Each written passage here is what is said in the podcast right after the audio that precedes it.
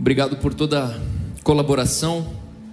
Aqueles que nos assistem online, que enviam ofertas para a igreja no cinema, que enviam ofertas para mim pessoalmente. Nós fazemos parte da Bíblia na Mesa. Eu sei que tem muitas pessoas assistindo a gente agora, diversos lugares do Brasil, Jerusa, Sandra. Abraço a todos vocês. Que noite maravilhosa. E acho que mais uma vez você é um privilegiado de ter um endereço para ir hoje. Se você trouxe sua máscara e não está vendo ninguém usar máscara, fique bem tranquilo. Pegue a sua máscara e use. Se tiver incomodado, tire.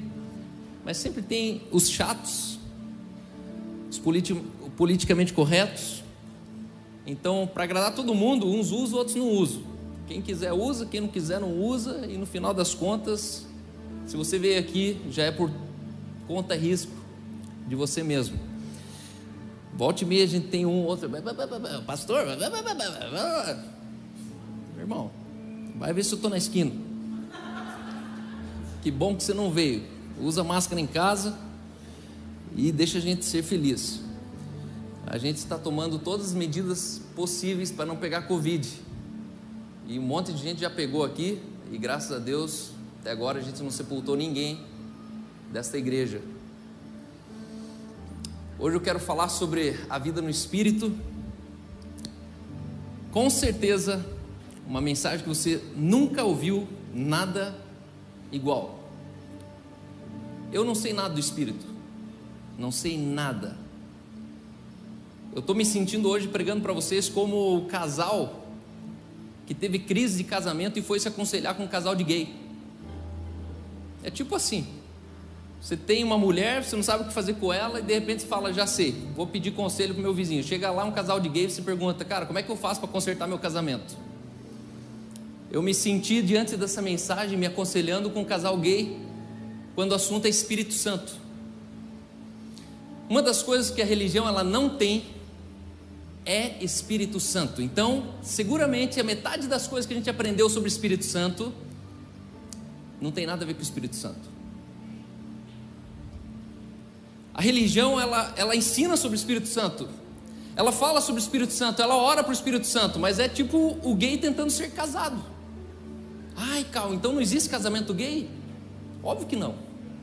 Casamento é um macho, uma fêmea e um, e um filhote. Aliás, filhote é família.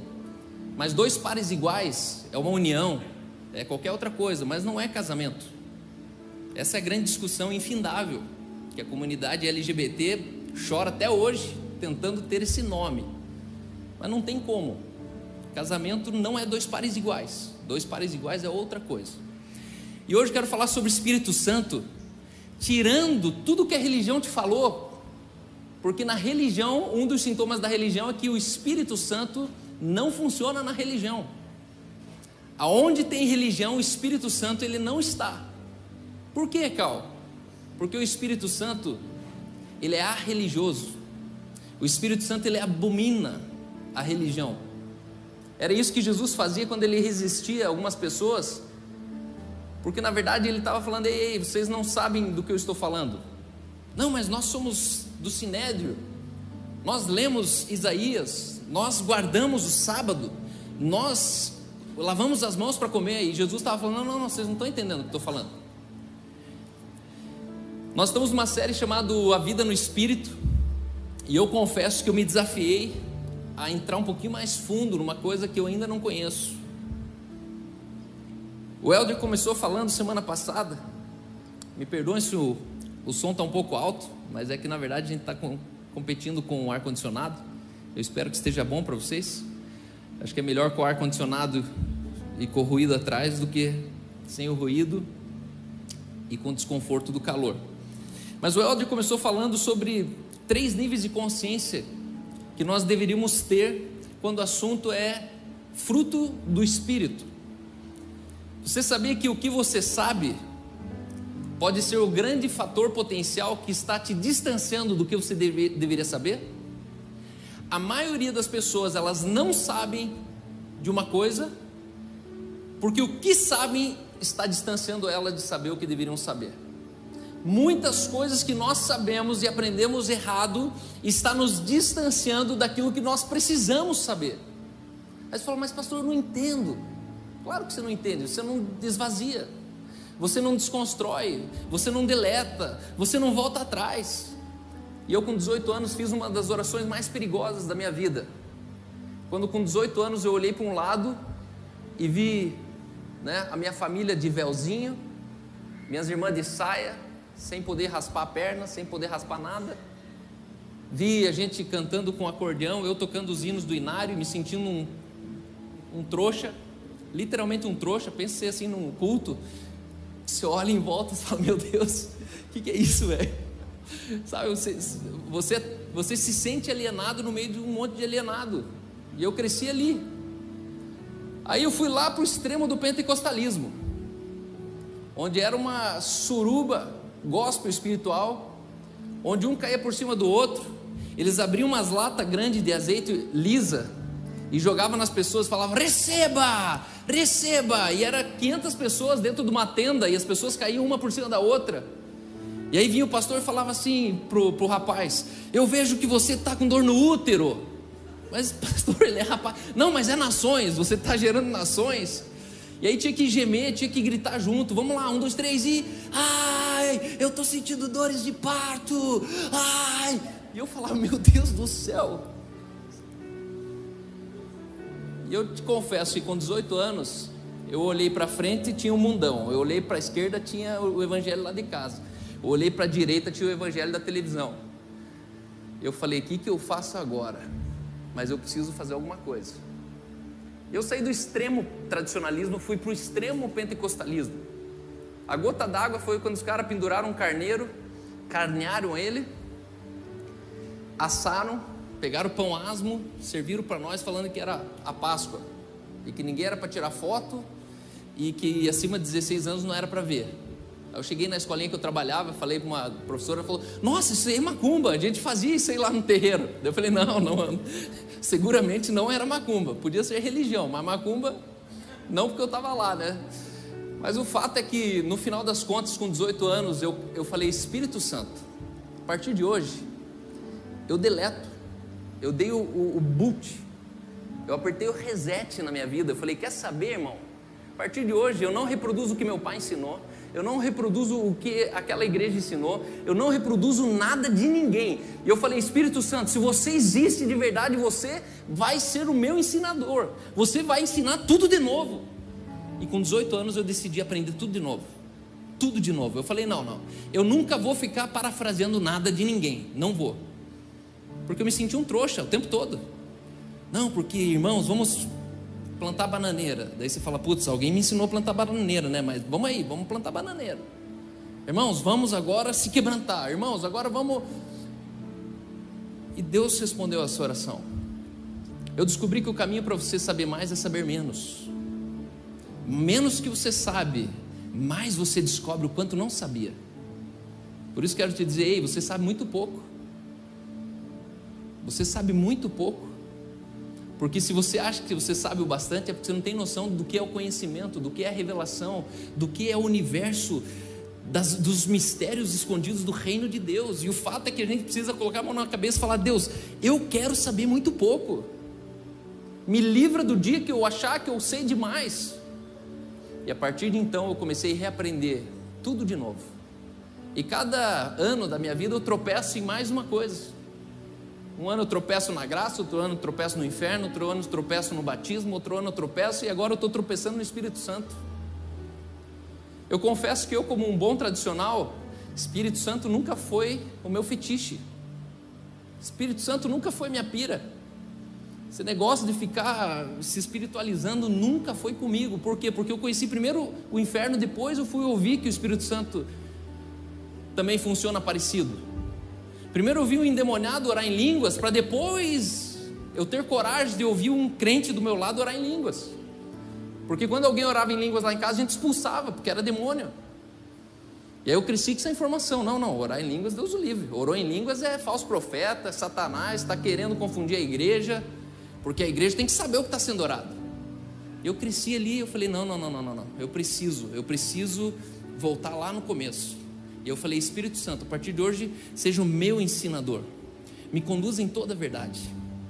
E aí, obviamente, que você joga tudo fora, E aquilo que você começa a aprender de novo, você fala: Nossa, isso aqui eu já vi lá em casa. Ah, isso aqui o pastor lá falou. Ah, isso aqui o meu discipulador falou. E de repente você começa a ver que 40, 50, 60% do que você aprendeu era verdade. Só que você descobre que os outros 40, 50% que você aprendeu era tudo, ó, conversa mole. Lembra do tempo que a religião falou que rádio era do, do inferno? Ué, por que, que não é mais? Tempo que a religião falou que TV, ó, TV, hum, a caixa de Satanás. Porque a religião, ela persegue tudo que ela não controla. Aí quando a religião controlou a rádio, ela falou, a rádio é de Deus, porque é um, objeto de evangelização. Aí ela dominou a TV, a TV é de Deus, porque é, é, é para proclamar o reino. Aí começou a endemonizar a internet. E agora o que, ela está falando? Oh, a internet é de Deus. Então, no fundo, meu irmão, se você cresceu na igreja, procure Jesus no meio dela, você vai se chatear bem menos. Um dos defeitos de quem cresceu na igreja é que a gente conhece primeiro a igreja, depois tem que encontrar Jesus naquele aquele esquema todo. Mas hoje eu quero falar sobre frutificação, a vida no espírito. E o Elder ele começou dizendo o seguinte: a consciência que eu nasci de novo e não há mais natureza pecaminosa em mim. Primeira coisa que eu preciso chancelar o que o Elder, falou é o seguinte: se convença que você não tem mais a velha natureza em você. Não tem. Se alguém está em Cristo, ele é uma nova criação. E aqui o Elder ele matou a charada quando ele falou assim: se você acha que você tem a, a velha natureza, a natureza pecaminosa, porque você peca, me explique então por que Adão pecou. Adão pecou sem a velha natureza. E eu queria pular desse banco, porque é uma coisa tão óbvia. E a gente, não, é, em mim não habita meio algum. Eu sou um pobre, cego, nu. Eu sou um Maranata, ora vem Senhor Jesus. Esse Maranata ele sai mais como um, um grito de covarde do que uma expectativa de um rei que está dizendo agora você pode chegar que está completo a missão. Segundo, consciência das verdades ao meu respeito. Quando ele diz que nós precisamos calar o ambiente externo e ouvir mais o ambiente interno. Foi ali que Eva ela dançou e ramelou quando ela ouviu o ambiente externo. Eva, oh, você vai ser como Deus. Só que ela esqueceu que dentro dela já existia uma verdade que ela já era como Deus. O homem foi criado à imagem e semelhança de Deus. Terceira, consciência de que podemos andar no Espírito. Nós precisamos ter a consciência de que se alguém está em Cristo, ele é uma nova criação, então se eu sou uma nova criação, eu sou uma coisa nova criada. Pare de fazer paralelos com a coisa velha. Pare de fazer pontes com a coisa velha. E hoje eu quero falar sobre a vida no Espírito, ou melhor, a vida debaixo do Espírito. Tudo que nós aprendemos são manifestações do Espírito. Ah, o Espírito cura, o Espírito perdoa, o Espírito ele fala, o Espírito ele unge, o Espírito ele isso. Só que é a mesma coisa que eu falar assim, viu, Felipe? É, o Felipe dorme, o Felipe acorda, o Felipe reproduz, o Felipe come. Mas a pergunta é: mas para que o Felipe existe? Poucas pessoas sabem por que o Espírito Santo existe, por que ele existe. Não, é para curar. Não, não. Curar é um efeito colateral, curar é uma manifestação dele. A pergunta é: por que ele existe? Não, ele existe para dar uma palavra para a igreja. Manifestação do Espírito. Mas a pergunta é: qual é a obra do Espírito? O que Deus estava pensando quando ele disse que o Espírito pairava sobre a face das águas? O Espírito ele não é de hoje. O Espírito não é uma coisa que foi esses dias na igreja do Bispo Macedo e a partir dali pela televisão começou a ser normal nas igrejas. Porque quem nasceu 20 anos atrás sabe que o Espírito era uma coisa esquisita antigamente. Deus o livre falar do Espírito Santo nas igrejas antigamente. Hoje, enquanto eu estava ali orando com, com a equipe, eu fiquei pensando, Deus, obrigado, porque aqui essa chaleira não tem mais tampa. Não existe um pastor aqui que vai colocar uma tampa no que o Espírito quer fazer, não existe. Não, veja bem, irmão, ó, isso aí, essa manifestação, não. Não, não, ó. Se é do Espírito, permanece. Se não é do Espírito, você vai passar vergonha. Eu quero começar dizendo sobre Gênesis 1, 26. Hoje eu quero falar sobre a vida debaixo do Espírito, a, a, a vida debaixo da obra do Espírito.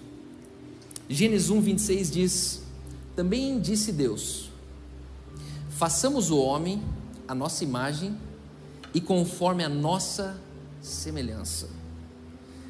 Tenha ele domínio sobre os peixes do mar, sobre as aves do céu, sobre os animais domésticos, sobre a, toda a terra e sobre todos os répteis que rastejam sobre a terra. O que esse texto aqui representa na sua compreensão hoje?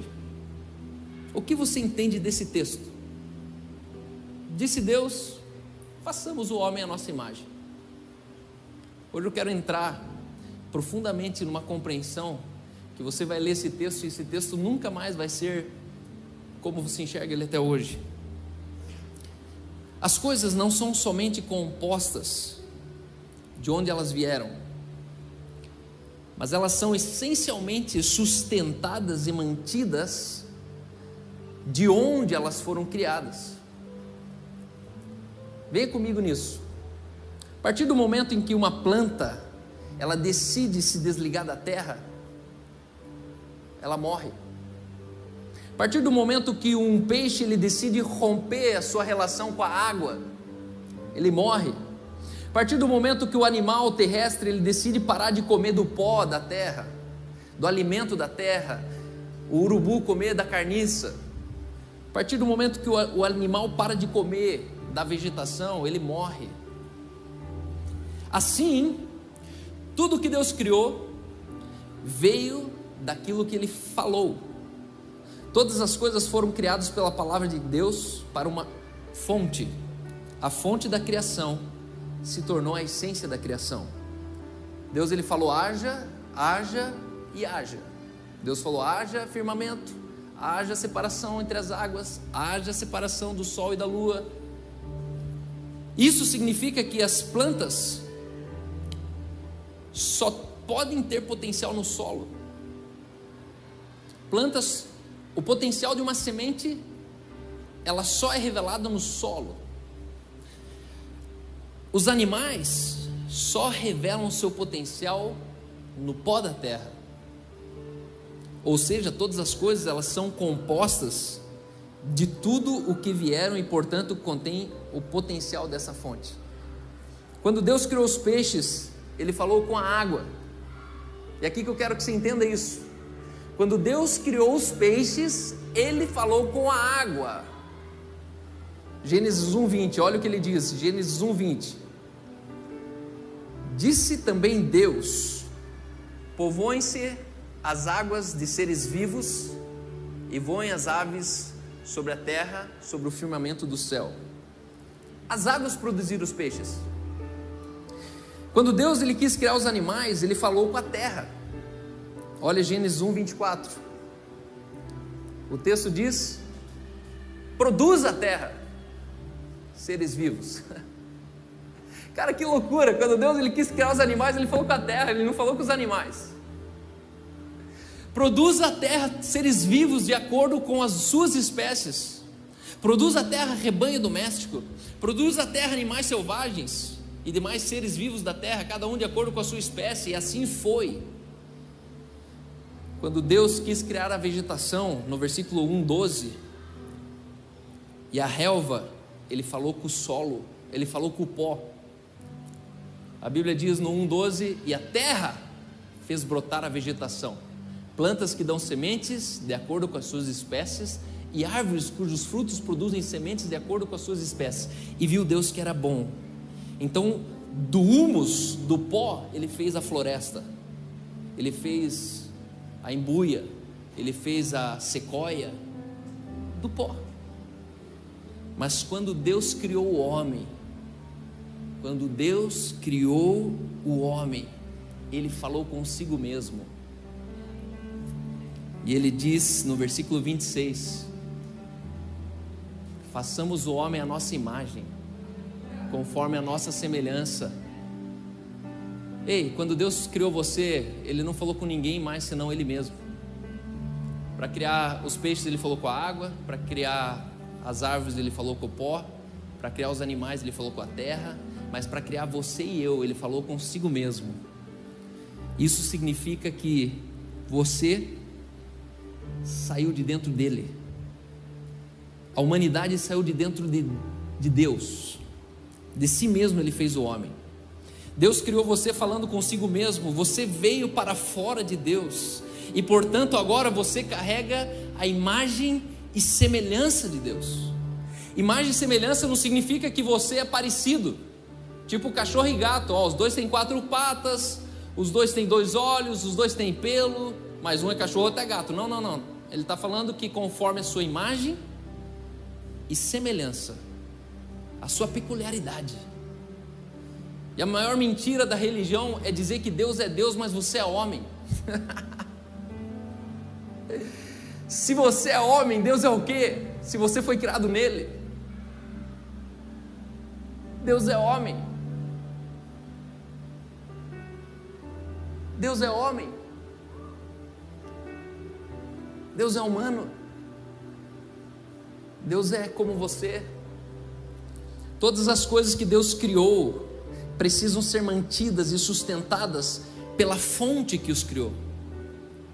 Tudo que Deus criou, Ele criou o peixe, Ele precisa que a água sustente o peixe. Ele criou a árvore, Ele precisa que o solo sustente a árvore. Ele criou você, por isso Ele se comprometeu em Ele mesmo sustentar você. Aqui começa o tal do Espírito Santo. Os mistérios do Espírito Santo. Ei, Espírito Santo não é para ficar plantando bananeira na frente da igreja. Espírito Santo não é para ficar convencendo o crente velho que Deus existe que funciona. Espírito Santo é algo muito mais profundo. Quando falamos de uma vida no Espírito, estamos nos referindo a uma vida nele, segundo a expressão da fonte, revelando a origem, desfrutando da certeza de que somos sustentados por aquele que nos criou. A questão que 500 anos antes de Jesus, o homem saiu dele. Quando a criação caiu, era como se o peixe fosse tido tirado da água, como se a árvore fosse tirada da sua raiz do solo. E de repente eu e você nós estávamos fora da origem, fora de Deus. 500 anos antes de Jesus, um homem chamado Joel, ele diz: Eis que nos últimos dias eu derramarei do meu espírito sobre toda a carne. Existem vários espíritos, por isso nós estamos nos nos referindo ao único Espírito que é santo. Se existe um Espírito Santo, existem outros espíritos que não são santos. O espírito de ser século, um espírito de sensualidade, um espírito de imoralidade. Você pode ser possuído por um espírito não santo. Unholy spirit. É possível que você seja possuído por um outro espírito que não seja o santo.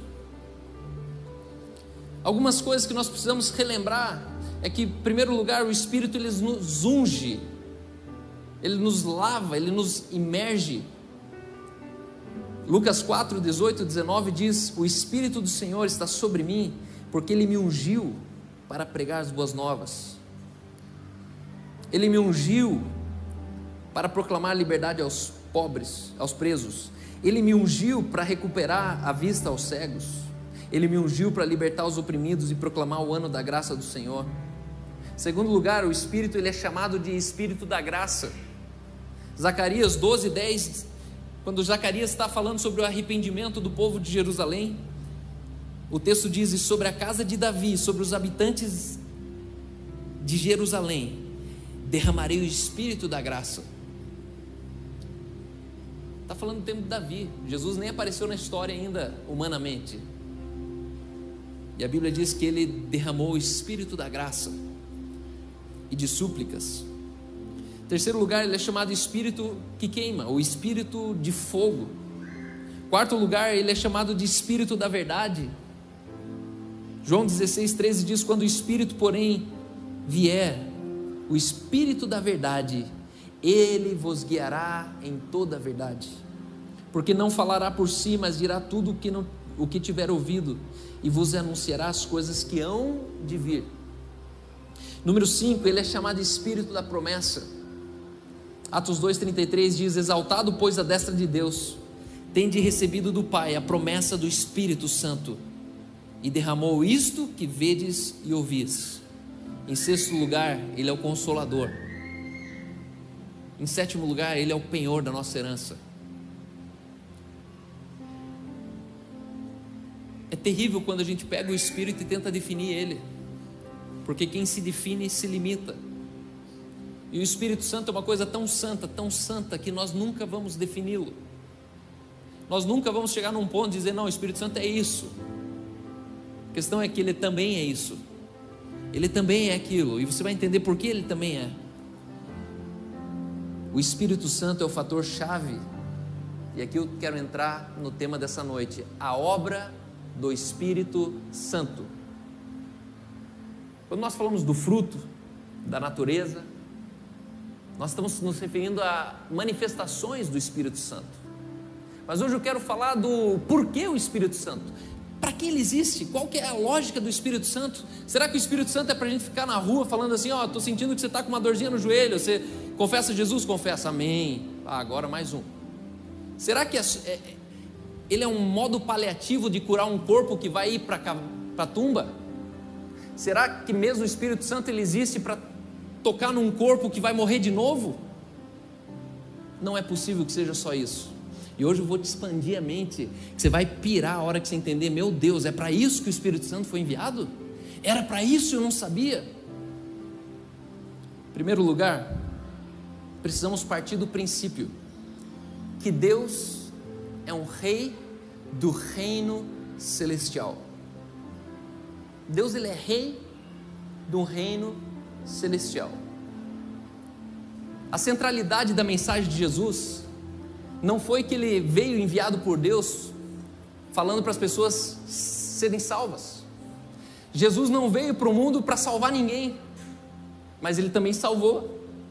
Jesus não veio no mundo para perdoar ninguém, mas ele também perdoou. Jesus não veio para o mundo para curar ninguém, mas ele também curou. Mas eu te pergunto, mas por que ele veio? Qual é a razão central que Deus ele sai da sua divindade se coloca numa expressão de humanidade, habita entre nós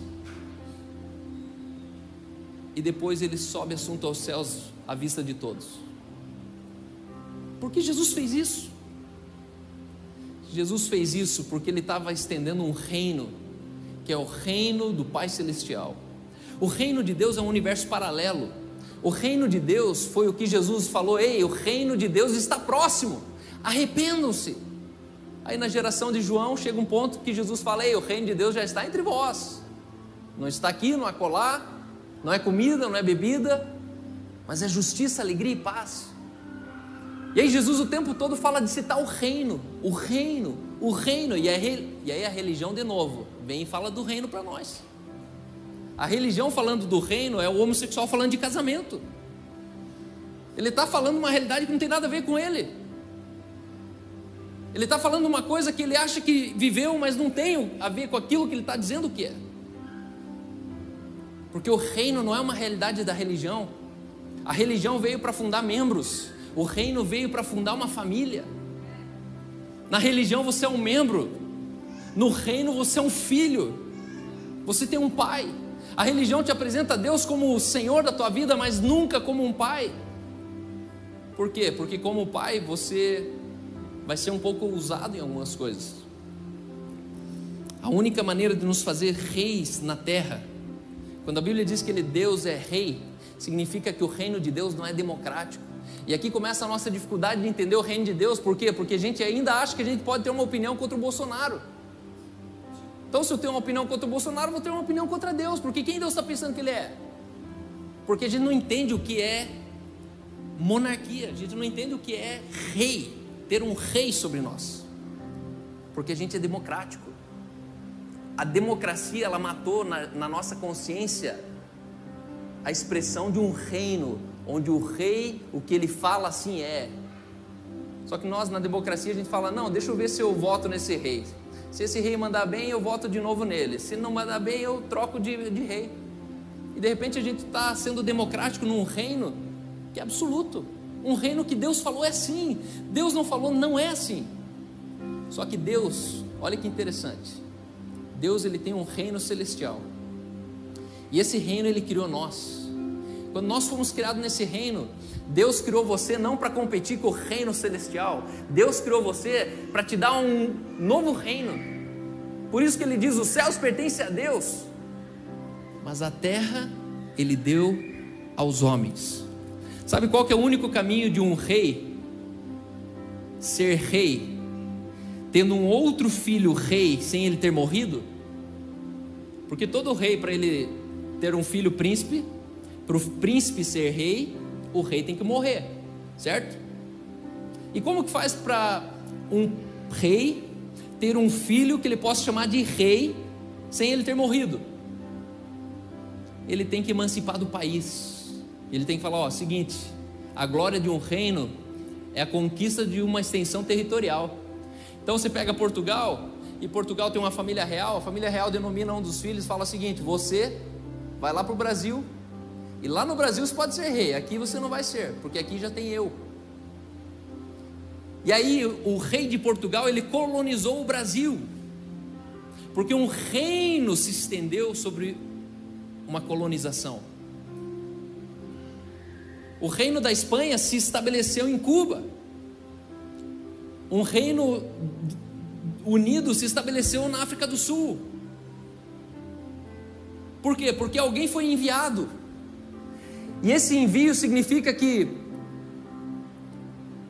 a partir de então, o príncipe passa a ser rei. E como funciona uma colonização? Primeiro, a colonização é resultado de um avanço de um reino. Se um país está sendo colonizado é porque tem um reino invadindo. Segundo, ela é domínio de um rei sendo estendido a novos territórios. Terceiro, a colonização é estabelecida por um enviado. Quarto, a colonização traz consigo uma inteligência de um país de origem. Quinto, a colonização estabelece uma nova cultura local. Você vai para a África do Sul, eles tomam um chá no final da tarde, chá inglês, num país quente. Número 5. A colonização impõe uma nova língua. Nossa, Cal, é por isso que a gente ora em línguas? Claro! Porque não existe a expansão de um reino onde não tem um idioma. E quando nós estamos orando em línguas, nós estamos manifestando o idioma de um reino que nós pertencemos. Não, mas você é brasileiro, Cal. Não, não sou. Porque, aliás, Curitiba não é nem Brasil. Curitiba é uma extensão de um reino onde eu existo. Quando um reino chega, ele se manifesta em outros costumes, tem outros costumes. Quando um reino chega, ele se orienta pelas leis do país de origem, independente do que o país aqui está dizendo que é. A constituição que vale para o meu reino é de onde eu vim. E é aqui que a gente se perdeu no meio do rolê. É aqui que a gente se perdeu no meio do cristianismo, onde a gente tenta ser cidadão da terra e cidadão do céu ao mesmo tempo. Só que a Bíblia diz que aquele que for inimigo do mundo se torna inimigo de Deus. Por quê? Porque você adotar a ideologia, você adotar os costumes, você adotar as tendências desse tempo na sua vida é você renunciar à constituição do reino que você pertence porque nós precisamos nos orientar sobre a constituição do reino pelo qual nós fomos enviados para esse mundo. Nono lugar, uma colonização, ela tem uma fonte. Quando a batata assa, o rei do Brasil vai correr para o rei de Portugal e pedir arrego. Quando o bicho pega, quem manda suporte para o Brasil é Portugal. Quando o reino de Deus está se estabelecendo pela terra, a nossa fonte é do reino celestial, de lá vem o nosso reforço, de lá vem o nosso suporte, de lá vem o nosso, nosso suprimento. Em último lugar, o reino, a colonização num reino, ela representa um reinado. um pedaço de território foi possuído. Aqui quem manda é gente e acabou. E essa foi a obra do Espírito Santo. O Espírito Santo nos foi enviado para nos tornar, para tornar os nossos corpos mortais reis e sacerdotes sobre a terra para com Deus, manifestando um reino paralelo, um reino prometido, chegado entre nós e um reino que a Bíblia diz que não terá fim. O seu reinado não terá fim. Ele é o príncipe da paz, rei de Salém,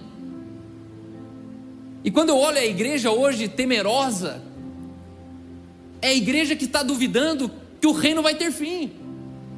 Só que é a religião que fala que o reino pode ser ameaçado. O rei não. Sabe quando você encontra um crente temeroso? Tem medo da internet, tem medo do anticristo, tem medo. Por quê? Porque ele acha que é possível ter uma ameaça para o reino. Só que a Bíblia diz que esse reino jamais terá fim. Não tem mais fim. Quem intentará? Quem intentará contra esse reino? O que pode ameaçar esse reino? Por isso, a pessoa mais importante do reino é a pessoa que foi enviado.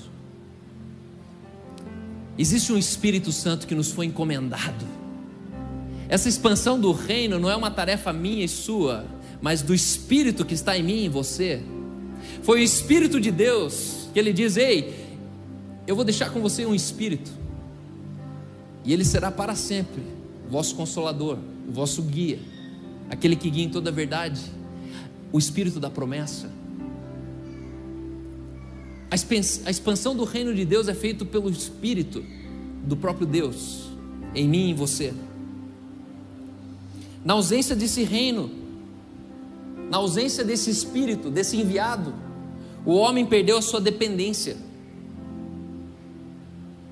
E na sua independência, o homem precisa pagar sua conta sozinho.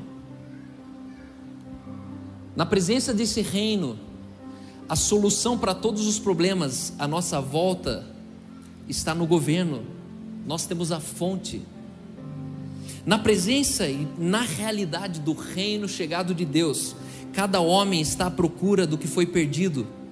Por isso, a Bíblia diz: e recebereis poder.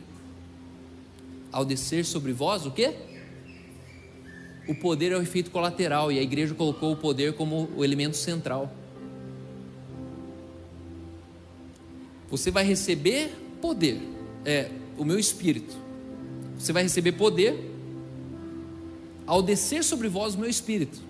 Só que o poder não é o espírito. O poder não é o espírito, o poder é a extensão do reino chegado de Deus na terra.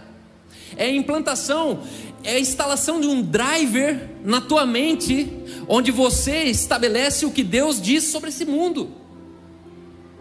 Você consegue imaginar que o Espírito Santo é um drive que é instalado na sua mente?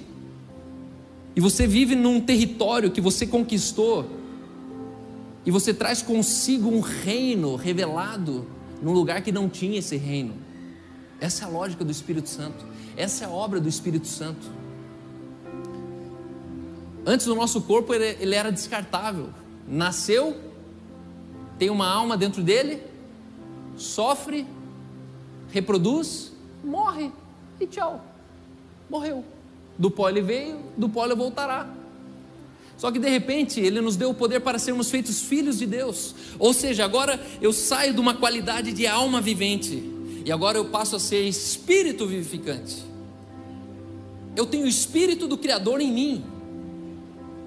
Só que entenda, o espírito é uma pessoa.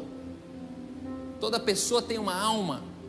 E aqui que é a grande confusão que a gente continua. Porque a gente fala, ora eu sou espiritual, ora eu sou almático, e de repente você fala, não, eu tenho uma alma que combate com o meu espírito.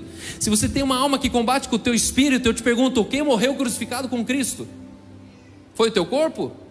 Estou crucificado com Cristo, já não sou eu quem vivo. Então, o eu que vivo, o que foi crucificado com Cristo?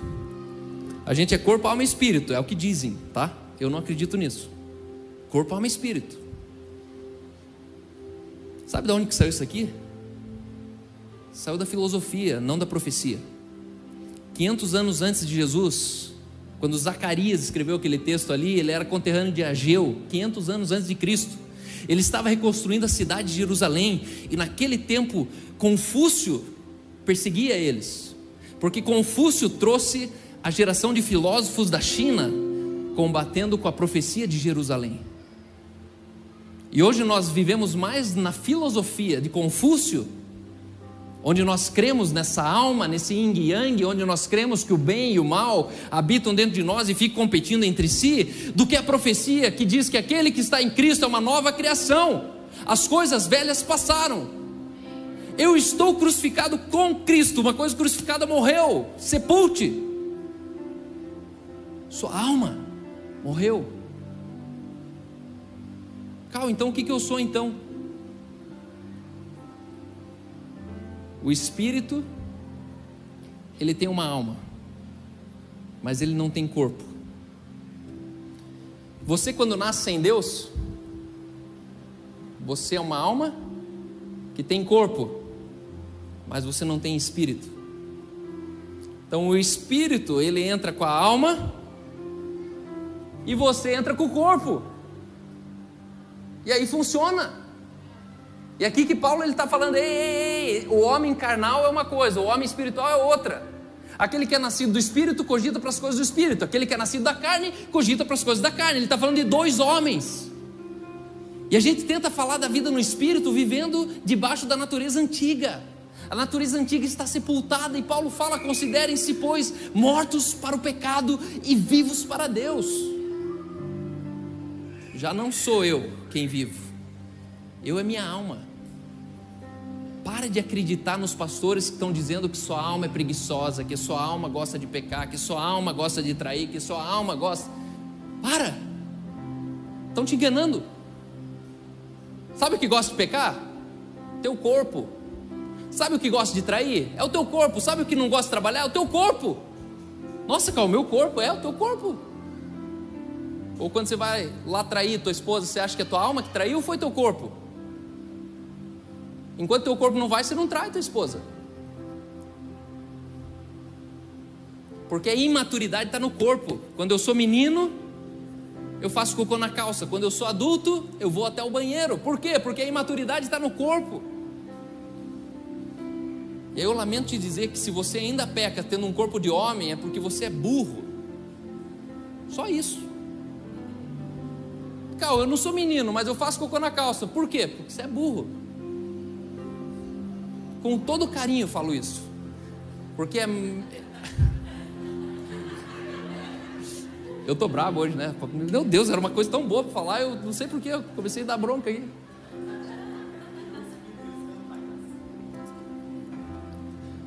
Perdão, pessoal. Mas eu fico injuriado por que alguém não me falou isso 15 anos antes.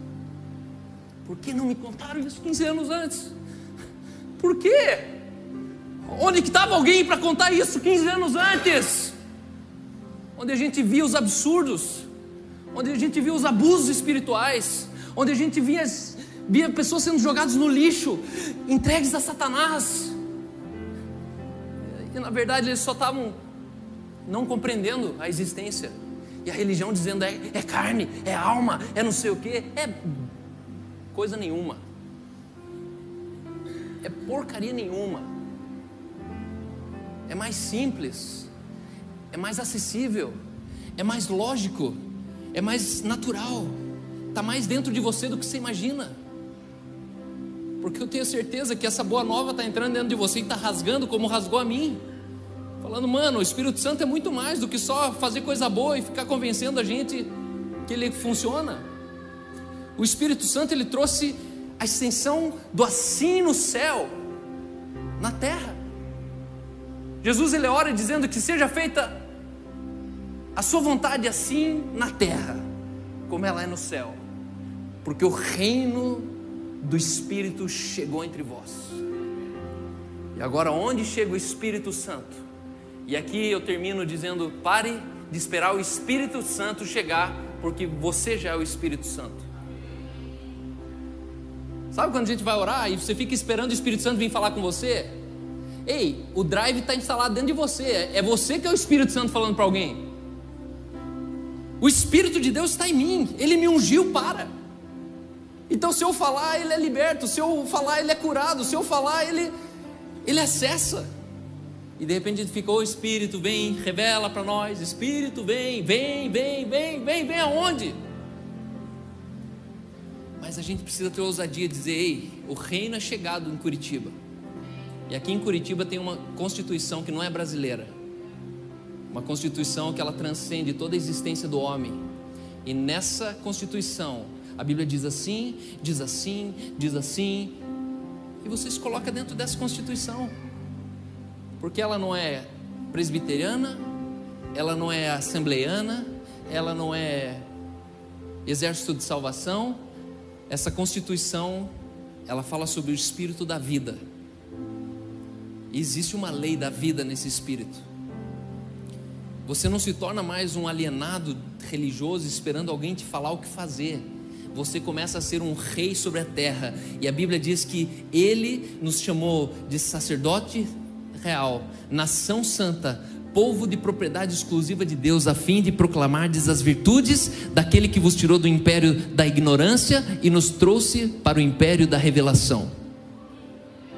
O império das trevas significa ignorância. Sabe que Satanás é príncipe das trevas? Porque ele é príncipe da ignorância. Ele não é príncipe do lugar feio, escuro, perigoso. Não, não. Ele é príncipe da ignorância. E Jesus, ele veio para nos tirar dessa ignorância e dizer: "Ei, aonde tiver o Espírito Santo, ali o reino de Deus é chegado. Os mortos ressuscitam o inferno estremece, a depressão ela tem que ir embora, as finanças elas têm que começar a desprender. Aonde o reino chegou, justiça, alegria e paz no Espírito Santo é natural, não é mais uma conquista. Aonde o reino chegou, existe um filho da luz, se revelando, se revelando em justiça e verdade. E de repente a gente vai começar a ver o reino de Deus em Curitiba, dizendo: Ei, viver em Curitiba parece Parece um sonho. Por quê? Porque existe um reino teórico que saiu do papel de Deus numa cidade. Não é sobre ser um crente bom aqui dentro, mas ser um crente poderoso lá fora. Sabe, um crente poderoso? Cara que não precisa falar muito, meias palavras. Mas como ele olha, te quebra. Como ele te abraça, te desmonta. Um homem cheio do Espírito Santo. Você tem o Espírito Santo em você. Ele pegou um corpo que era desprezível e instalou um drive que é a penhor da herança. Toda a sua herança vale nesse Espírito que está dentro de você. E eu termino quando o texto ele diz: E recebereis poder. Receber não é uma palavra, receber é um prefixo. No original, em inglês é mais fácil de entender receiving Re significa prefixo de de novo. Rebuild. Reform. Reward. Reward é você ganhar de novo o prêmio. Rebuild é construir de novo. E receive é receber de novo. Isso significa que já era teu antes da fundação do mundo. E ele só está devolvendo para você agora o espírito que já era teu. Nós recebemos um, um espírito que já foi desenhado para nós. Deus ele desenhou a terra porque ele sabia que você ia ser plantado nela.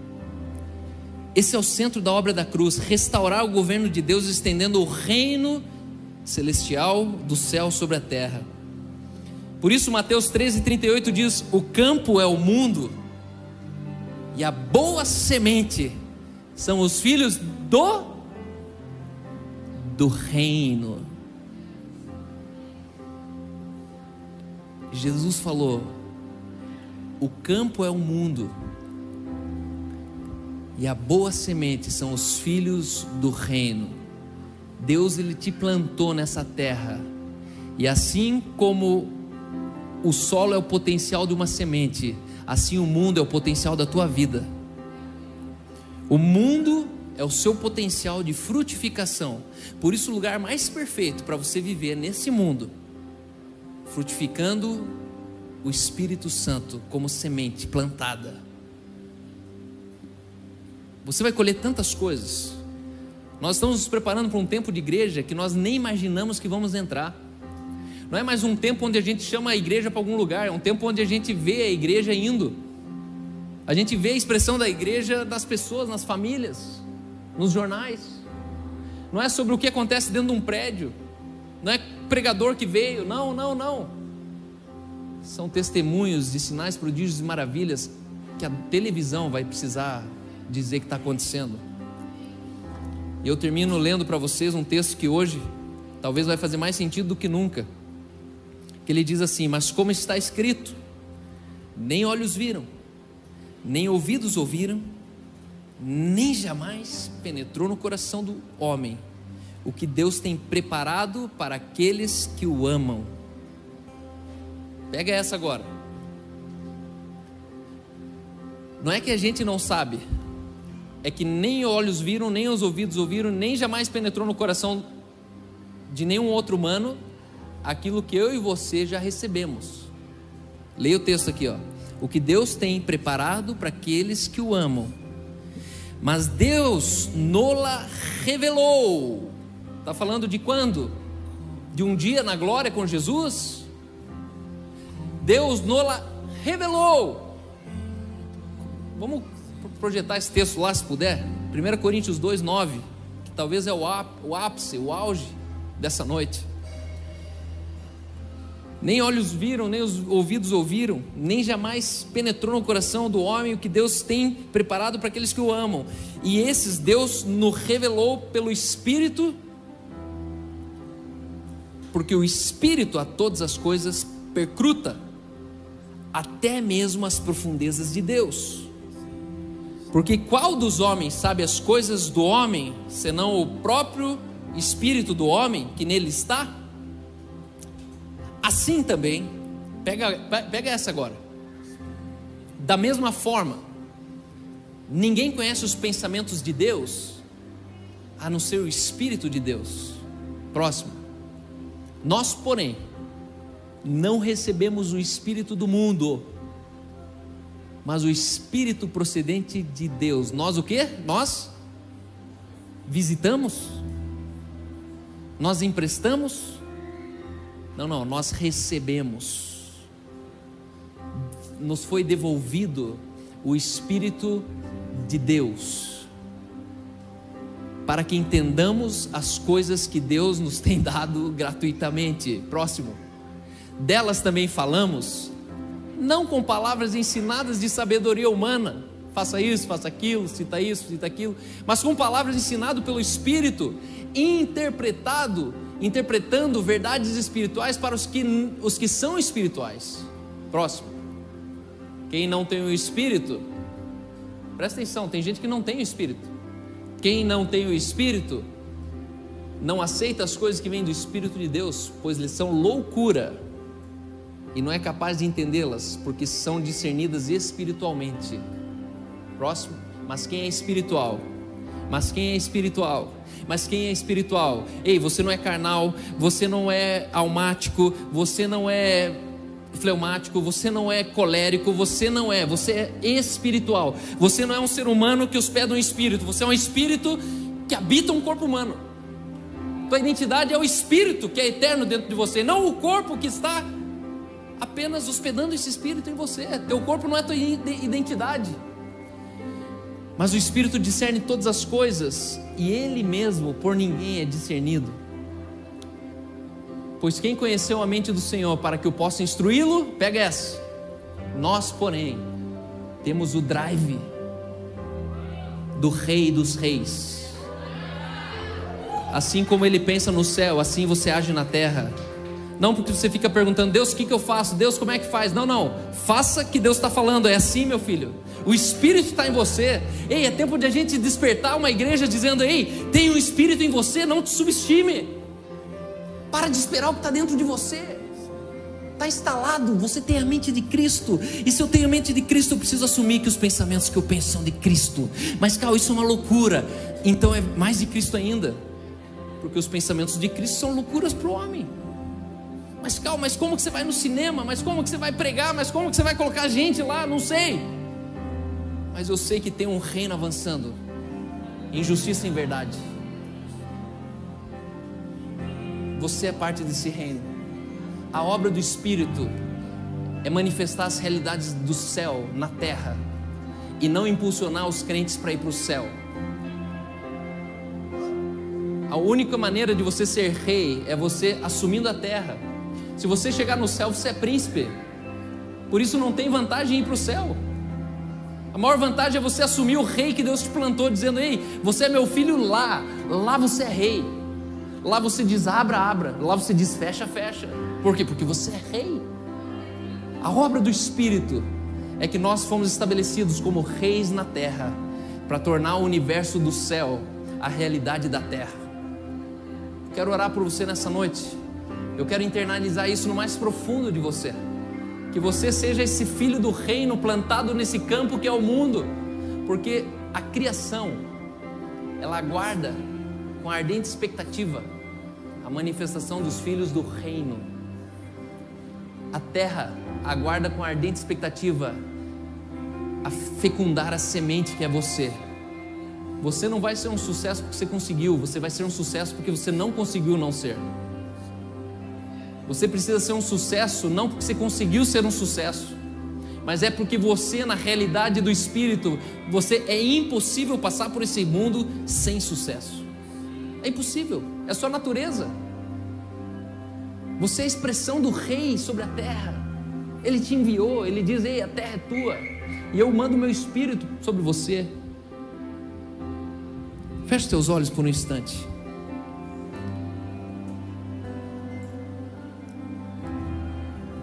Espírito Santo, nós queremos nos aprofundar nos lugares mais, ainda mais misteriosos dessa verdade, que tornaram ela tão pasteurizada para a igreja. Nos perdoa quando nós usamos o Espírito para manipular ambientes, quando nós usamos do Espírito para vender mais CDs. Nos perdoa quando nós usamos do Espírito para alcançar mais visualizações em vídeos na internet. Deus nos leva para uma nova realidade e compreensão de que a obra do Espírito é o reino chegado de Deus, manifesto sobre a terra, em justiça, alegria e paz. Nos dá essa consciência, Pai, que somos reis da terra. Fomos enviados pelo Espírito que está em nós.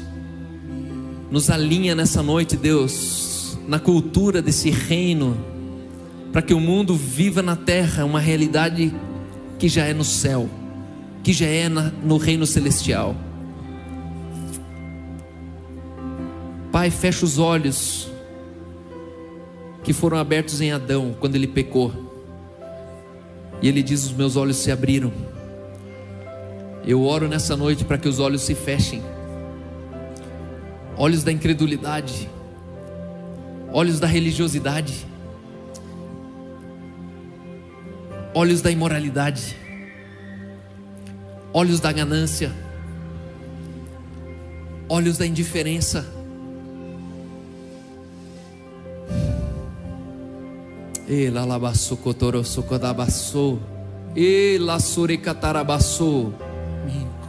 Tira a nossa vergonha de manifestar o idioma que nós representamos no reino celestial. Tira o medo de nós falarmos com a linguagem do Pai, quando nós estamos na presença de estranhos e nós achamos que o estranho tem mais valor do que o Pai na sala. Assim como meus filhos chegam no mercado e gritam tudo em inglês no meio de todo mundo e não estão nem aí para ninguém, porque não tem consciência do Brasil que eles moram ainda. Assim eu oro para que essa igreja seja encontrada gritando, falando em línguas contigo, Pai, e não tenha consciência desse lugar chamado mundo, mas que eles percebam, Pai, o quanto o reino de Deus já é na terra, assim como ele é no céu.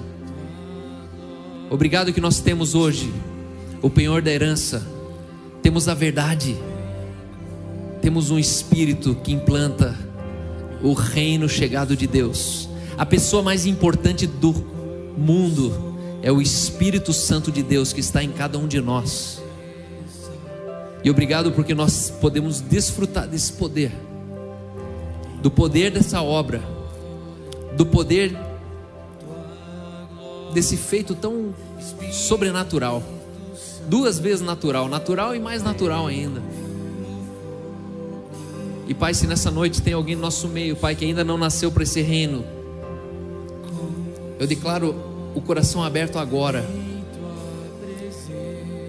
para que o reino chegado de Deus se revele. Eu chamo para fora esse reino. Pessoas que não se sentem nada no nosso meio, pessoas que ainda não enxergaram essa nova realidade, eu chamo o reino para fora. Você é objeto do reino de Deus sobre a terra. Você é a parte essencial da revelação de Deus para os filhos dos homens. A sua identidade está sendo devolvida nessa noite. A sua alegria está sendo devolvida nessa noite. A paz que você nunca experimentou hoje está sendo devolvida. Já era sua lá atrás. E Ele está dizendo: você recebe de novo. Novamente você toma de volta aquele que te guia em toda a verdade, o Espírito da vida e da verdade. De olhos fechados, eu quero perguntar: existe alguém que gostaria de abrir seu coração nessa noite para essa realidade? Faz o sinal com sua mão. Eu quero orar por você. Existe alguém que gostaria de dizer: Espírito Santo, eu quero ser. Amém. Amém. Eu vi tua mão. Eu vi tua mão. Quem mais? Mais alguém? Eu creio num batismo nessa noite. Só que não é um batismo de sinais. É um batismo de natureza. É um batismo de incorruptibilidade. É um batismo de algo mais profundo do que uma igreja pode gerar em alguém. É a revelação da tua essência é uma mudança em você que você nunca imaginou que passaria, porque você não aprendeu. Isso é assim a partir de hoje. Pai, eu oro por esses que ergueram a mão, para que o teu espírito venha e essa igreja desfrute desse ambiente coletivo, onde o teu reino ele é uma realidade. A partir de hoje, Pai, não deixa mais o teu reino ser apenas uma oração entre nós, mas eu chamo a realidade desse reino eu chamo, Senhor, os resultados desse reino. Eu chamo, Senhor, as obras desse reino para o nosso meio. E obrigado, Deus, porque nós temos ousadia. Temos ousadia, Pai. Em nome de Jesus. Amém. Amém. Amém me consome, Amém. consome. Dá uma suspirada assim, ó. Respira bem fundo.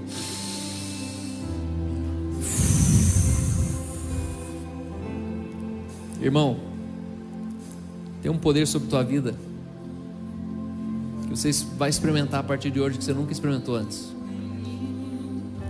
Suas palavras elas são como espada. Os teus olhos eles vão ser flamejantes a partir de hoje. Pessoas vão ser curadas pelo teu olhar. Amém.